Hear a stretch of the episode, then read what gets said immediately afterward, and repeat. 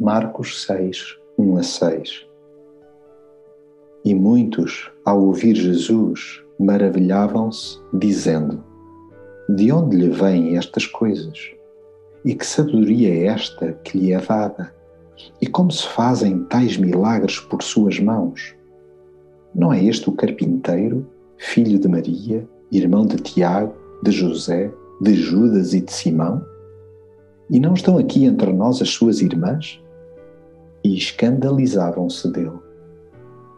Nem Jesus se livrou de comentários desdenhosos, inclusive oriundos de pessoas que o conheciam bem desde a sua infância. Há gente a quem a familiaridade rouba o discernimento, porque de tão à vontadinha se sentirem, descambam em apreciações despropositadas e preconceituosas.